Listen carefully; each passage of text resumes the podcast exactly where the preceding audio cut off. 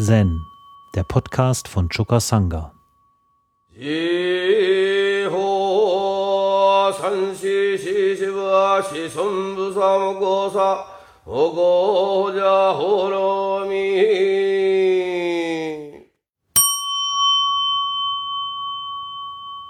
hatten das letzte Mal der wissende Gastgeber examiniert den unwissenden Gast. Ja. Der Gast, der wissende Gast, hätte ich fast gesagt, examiniert den unwissenden Gastgeber. Das hatten wir auch. Aber jetzt kommt die interessante Geschichte, dass Gastgeber auf Gastgeber trifft oder das Gast auf Gast trifft. Ja. Und ich lese noch mal kurz zur Vergegenwärtigung die Stellen aus dem Rinserrocco vor. Also der, dieser dritte Fall, Gastgeber prüft den Gastgeber. Manchmal kommt ein Schüler zum Lehrer in einem Zustand reinster Klarheit. Der Lehrer erkennt diesen Bereich, ergreift ihn und schleudert ihn in eine Grube. Ein ausgezeichneter Lehrer stößt der Schüler aus. Aber der Lehrer erwidert, Bah, wer bist du, um gut und schlecht zu unterscheiden? Daraufhin macht der Schüler eine tiefe Verbeugung. Dies wird der Gastgeber prüft den Gastgeber genannt. Und dann der vierte Fall. Oder ein Schüler könnte von dem Lehrer fixiert in einem Holzkragen und in Ketten gelegt erscheinen. Jene belädt der Lehrer mit noch mehr Ketten und Holzkragen, woraufhin der Schüler so erfreut ist, er nicht mehr weiß, was los ist. Dies wird der Gast prüft den Gast genannt. Also Fall 3. Das äußere Setting ist ähm, Meister und Schüler. Das innere Setting ist Gastgeber tritt auf Gastgeber. Das heißt, äh, der Meister weiß Bescheid und der Schüler weiß auch Bescheid ja, wenn die aufeinandertreffen, dann entsteht eine besondere Verbindung in dem Augenblick. Ähm, wir haben in den Mondos unterschiedliche Schilderungen von solchen Situationen, wo das passiert. Und in Zen wird da oft gesagt, Dieb trifft auf Dieb. Dieb wird man da bezeichnet als derjenige, der dem anderen alle Umstände des Anhaftens abmontiert, ja, wegnimmt. Und wenn zwei solche aufeinandertreffen, dann sind alle Fallen irgendwie umsonst, weil die sich gegenseitig durchschauen. Ja? Und was ihnen die Möglichkeit gibt, sich gegenseitig zu durchschauen, ist ihr unglaubliches Vertrauen in ihre jeweilige Unabhängigkeit. Dieses Vertrauen macht sie nämlich fähig, mit allen Umständen sich ohne Furcht zu verbinden. Ja, sie gehen mit den Umständen, die sie antreffen, in Resonanz.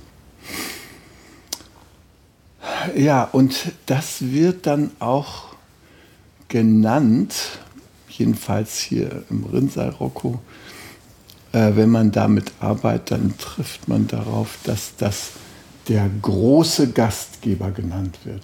Also wenn Gastgeber und Gastgeber aufeinandertreffen, entsteht durch diese Verbindung etwas, das der große Gastgeber genannt wird.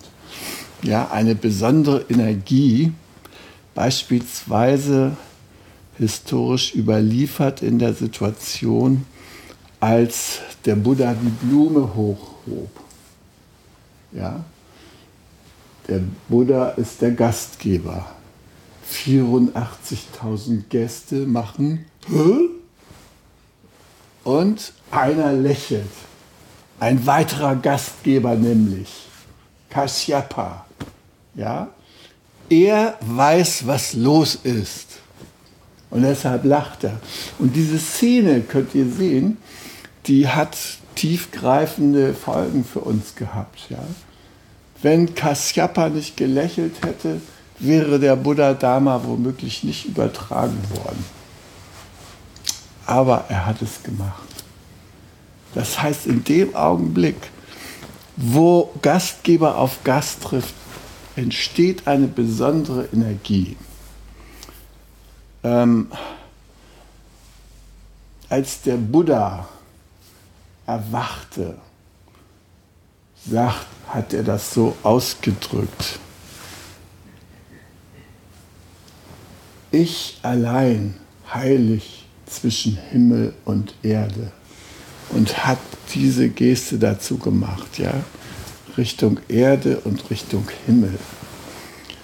Ähm, das heißt, er hat zum Ausdruck gebracht, dass sich in ihm Himmel und Erde, mit anderen Worten, alles, was existiert, begegnet. Er ist der Kanal dafür. Er kanalisiert diese, dieses große Energiefeld zwischen offener Weite und der Erde, die er übrigens zum Zeugen für sein Erwachen angerufen hat. Ja? Der Buddha hat die Erde berührt, hier, ne? im Augenblick des Erwachens, Erdberührung. Äh, ich bin nicht abgehoben, nee, ich bin hier mit der Erde und ich bin mit dem Himmel in Verbindung. Dadurch entsteht die kosmische Vitalität in uns. Unsere Souveränität, die wird dadurch ausgelöst. Diese Souveränität ist nicht begrenzt durch äh, kleine, kleinkarierte Zuschreibungen. Ich bin der und der und habe das und das vollbracht und, und, und. Gar nicht. Sondern es ist ein energetisches Phänomen. Der große Gastgeber entsteht, wenn dieser Kontakt zustande kommt. Und der große Gastgeber entsteht auch in uns, wenn wir den Umständen, denen wir begegnen, wenn wir denen in Verbundenheit begegnen. Wir hatten gestern darüber gesprochen, auch die Umstände können unser Gastgeber sein. Ja?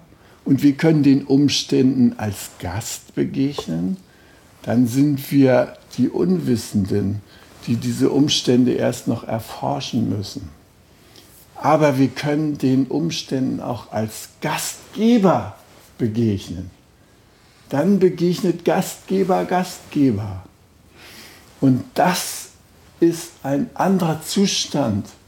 In dem Augenblick befinden wir uns im Zustand der gegenseitigen Resonanz. Und diese gegenseitige Resonanz, die gibt uns die Freiheit und Unabhängigkeit, die wir im Zen anstreben. Rinzai hat gesagt, ähm, seid Meister jeglicher Situation und wo immer ihr steht, ist der rechte Ort. Egal welche Umstände herrschen, sie können euch nicht von da vertreiben, wo ihr steht. Ja, ihr könnt dieses kraftvolle Bild sehen. Ja?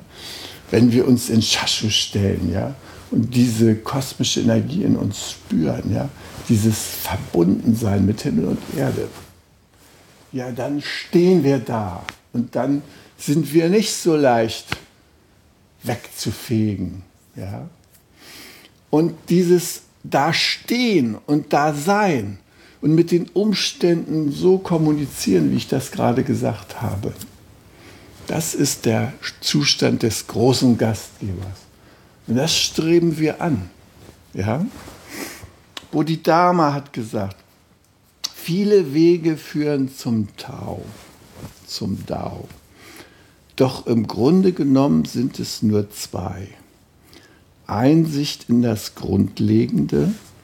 Das Grundlegende ist übrigens, dass es nichts Beständiges gibt und niemand einen Wesenskern hat, ja. Und Übung. Der Zugang der Einsicht in das Grundlegende besteht darin, aufgrund von Belehrung das Wesentliche zu erkennen und darauf zu vertrauen, dass alle Lebewesen dieselbe wahre Natur haben.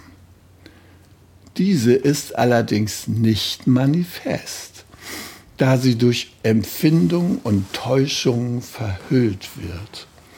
Diejenigen, die den Täuschungen den Rücken kehren und sich der Wirklichkeit zuwenden, die einer Wand zugekehrt meditierend die eigene Nichtexistenz und die Nichtexistenz anderer sowie die Einheit von den gewöhnlichen Wesen und den Weisen realisieren und deren Gemüt unbeweglich bleibt, selbst beim Lesen oder Hören der Schriften, befinden sich in vollständiger und stillschweigender Übereinstimmung mit der Einsicht in das Grundlegende. Und Lynch sagt, gewinnt ihr diese Einsicht, dann werdet ihr nicht von den Umständen hierhin und dahin getrieben. Wenn ihr überall die Umstände nutzt, dann springt ihr auf im Osten und sinkt nieder im Westen, springt auf im Süden und sinkt nieder im Norden, springt auf in der Mitte und sinkt nieder am Rand, springt auf am Rand und sinkt nieder in der Mitte. Lauft auf dem Wasser, als sei es Land, und lauft auf dem Land, als sei es Wasser. Das ist ein Bild für unsere große Unabhängigkeit. Und Roshi sagte, Zen Master is only master of circumstances, nothing else. Also Zen-Meister sind nur Meister der Umstände und nichts darüber hinaus. Also diese Art von Kontakt zur Wirklichkeit, das macht unsere Meisterschaft im Leben an. Das ist der große Gastgeber, auf den wir hinzielen mit unserer Übung. Ja? Im Alltag, da beweist es sich ja immer wieder. Ja? Also wie kriegen wir das hin? Ja?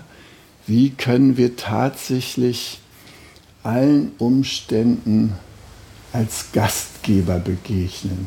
Ja?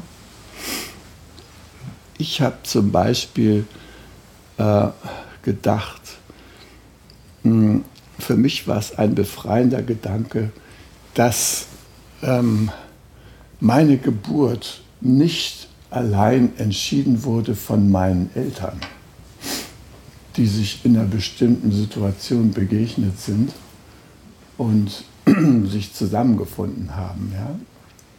sondern nach buddhistischer Auffassung ist da ein Bhava, ein Wesen, das mit den Eltern, die sich zur Zeugung vereinen, gleichzeitig einen Vertrag schließt und dem zustimmt, dass es Kind dieser Eltern wird.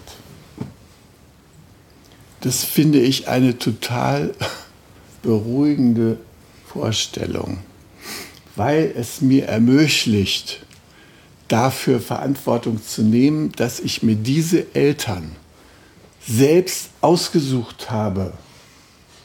Meine Mutter, die hat mir manchmal so gesagt, oh, ich habe so viele Fehler gemacht in meiner Erziehung und so weiter. Da habe ich irgendwann mal zu ihr gesagt, Mutti, mach dir nichts draus.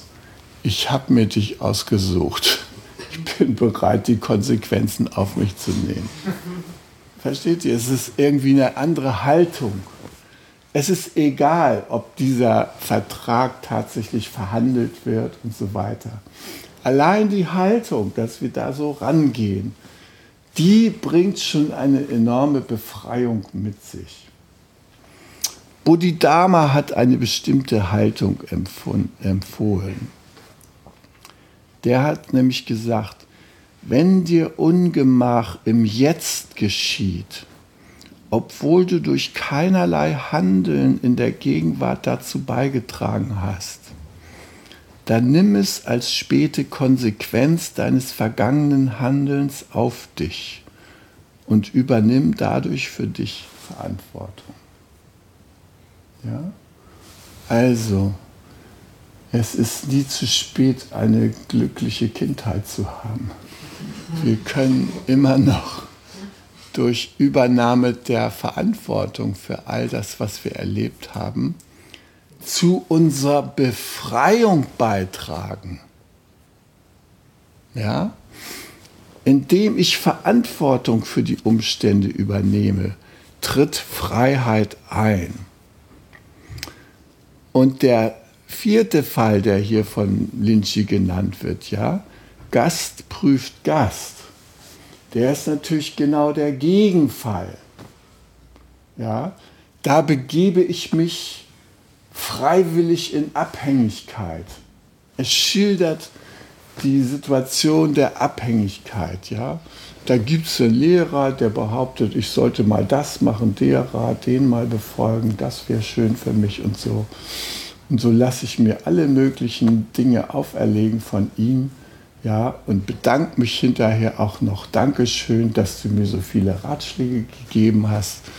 Und dann gehe ich, trotte ich beladen mit diesen Ratschlägen davon und fühle mich auch womöglich noch glücklich und zufrieden. Ja, ich genieße diese Abhängigkeit. Er atmet durch meine Nase. Ja, so drücken das die Japaner aus. Ne?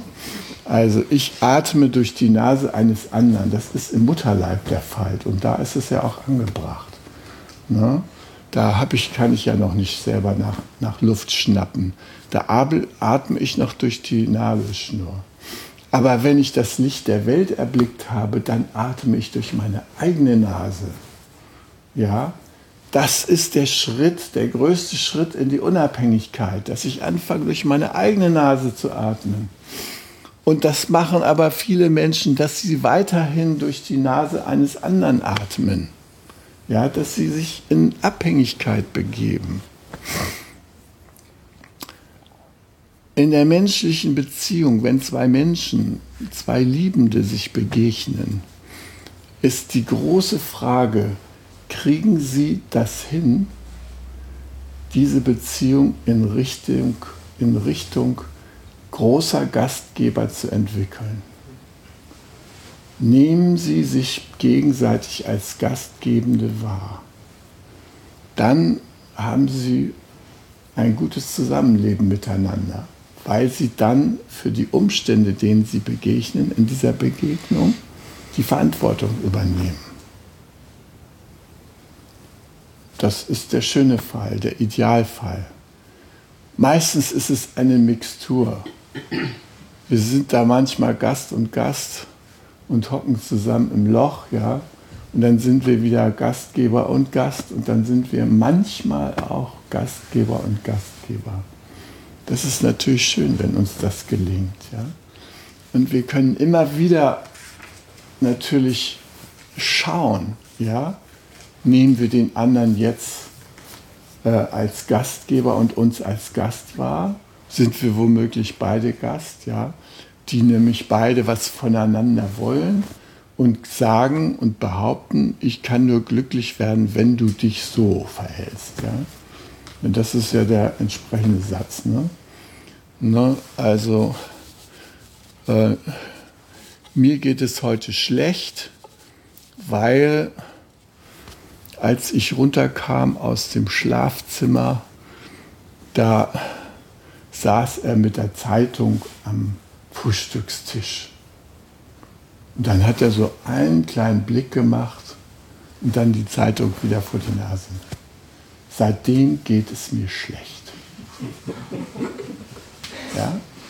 Mein ganzes Glück ist abhängig davon, wie dieser andere Mensch bei unserer ersten Begegnung über die Zeitung schaut. Lächelt er, ah, dann können wir sagen, ah, mir geht es gut. Ja? Guckt er mürrisch, oh, ich stürze ab, bin im Keller. So, diese Art von Abhängigkeit, ja, das ist Gast und Gast. Maximal Gastgeber und Gast. Ja? Wir legen unser Glücklichsein in die Hände eines anderen. Wir stoßen Sätze auf, ich brauche dich und so weiter. Ja? Ah. Es ist schön, miteinander in Interaktion zu treten und zu sagen, ähm, ich bin bereit, dein, zur Schönheit deines Lebens beizutragen und ich freue mich, dass du bereit bist, zur Schönheit meines Lebens beizutragen. Das ist wunderbar. Ja, so kann die Beziehung gut laufen. Aber wenn du der gnadenlose Erfüller meiner Bedürfnisse bist und ohne dich das alles nicht läuft, dann fahre ich die Kiste vor die Wand. Das kann nichts werden. Ja? Das Schöne hier an unserem Rinnsal Rocco ist, dass Rinnsal immer wieder uns auffordert, uns und unserer eigenen Kraft zu vertrauen, unserer eigenen Unabhängigkeit. Wenn wir in Beziehung treten mit anderen, dann auf der Grundlage unserer persönlichen Unabhängigkeit, unserer Wahlfreiheit, unserer, unserer Fähigkeit, uns zu verbinden mit den Umständen und mit ihnen in Resonanz zu treten, dann können wir es einigermaßen meistern, unser Leben. Aber wenn wir uns von Umständen abhängig machen und in die Opferrolle gehen, dann ernten wir nur Leiden. Und dann braucht es viel Anstrengung, um aus dieser Opferrolle sich herauszumanövrieren. Jedes Mal, wenn ich mich über einen anderen Menschen ärgere, und wir Deutschen sind ja eine Nation von Ärgerern. Wir ärgern uns sehr viel über andere Menschen. Das schränkt bei allem Wohlstand unsere Lebenserwartung ein. Man kann sagen, so im Schnitt kostet das je nach, nach Lage der Dinge 10 bis 20 Jahre unserer Lebenszeit. Ja? Man kann sich eben tot ärgern. Und das Blöde am Ärgern ist, es kommt aus unserer Haltung. Es kommt aus unserem Denken. Natürlich gibt es immer einen Schmerz von uns, der dabei auch getriggert wird.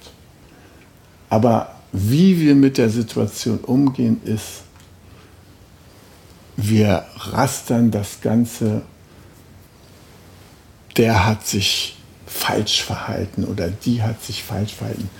Als treusorgende Ehefrau sollte sie sich anders verhalten. Dieses kleine sollte, ja, das ist das Einfallstor für unsere Abhängigkeit. Ja, wir können den Menschen nicht so nehmen, wie er ist, sondern wir scannen ihn mit unserem Urteil. Und wir glauben, dass wir dadurch in eine überlegene Position kommen. Das Gegenteil ist der Fall. Wir machen uns abhängig von dessen Verhalten ja, wie der sich verhält, wie der sich verhalten sollte, das entscheidet über mein Glück. Und dieses kleine bisschen sollte, ja, das hat solche gravierenden Folgen. Es geht so blitzschnell durch unseren Geist und vier Stunden sitzen wir auf den hormonellen, den, äh, den äh, Folgen, die das hat. Auslösung, Überschwemmen mit Nebennierenhormonen und so weiter. Vier Stunden dauert das, bis das abgebaut ist. Ja? Einmal denkt ihr, der Idiot, vier Stunden. Und das ist die Zeit, wo ihr euch unglücklich fühlt, wo ihr die Racheengel beschwört und was was ihr da alles tut, ja, wo ihr euch schwört, dem Arschloch reiche ich nie wieder die Hand und so weiter. Das sind alles Konsequenzen, die sich daraus ergeben. Und das ist all das passiert, weil ihr in dieser Person keinen Gastgeber seht und weil ihr euch selber nicht als Gastgeber verhaltet, sondern hier examiniert Gast den Gast. Ja? Da geht man in den Clinch. Und in dieser, in dieser Art regieren die Schatten über uns. Ja? Wir lassen uns hineinziehen von unserem eigenen Schatten in die Begegnung und der andere vice versa reagiert mit seinem eigenen Schatten. Und das hochzuheben und aufzuheben in eine freie Begegnung, ja, in einer Begegnung, ich bin bereit, mit Großzügigkeit dir zu begegnen und nehme deine Großzügigkeit gerne an und umgekehrt. Das ist ein Weg. Und dabei kann uns das Sitzen große Dienste leisten, weil wir einen Schritt Abstand nehmen und nicht sofort mit unserer Ärgerreaktion rauskommen, sondern wir lernen, eine Situation erstmal anzuschauen, bevor wir reagieren. Drei Atemzüge oder sowas können wir richtig trainieren. Ne? Der sagt zu mir Arschloch und ich zähle bis drei. Ja? 21, 22, 23. Wenn ich mir das erlaube, diese Zeit dazwischen zu bringen, dann haben wir eine Chance, dass ich in die Gastgeberrolle komme. Ja? Und dann kann die ganze Sache eine andere Wendung nehmen. Und das uns zu ermöglichen, das zu fördern, das zu üben, dazu kann uns Zen verhelfen. Zen, der Podcast, ist eine Produktion von Chokasanga e.V. in Kooperation mit dem Podcaststudio Paderborn.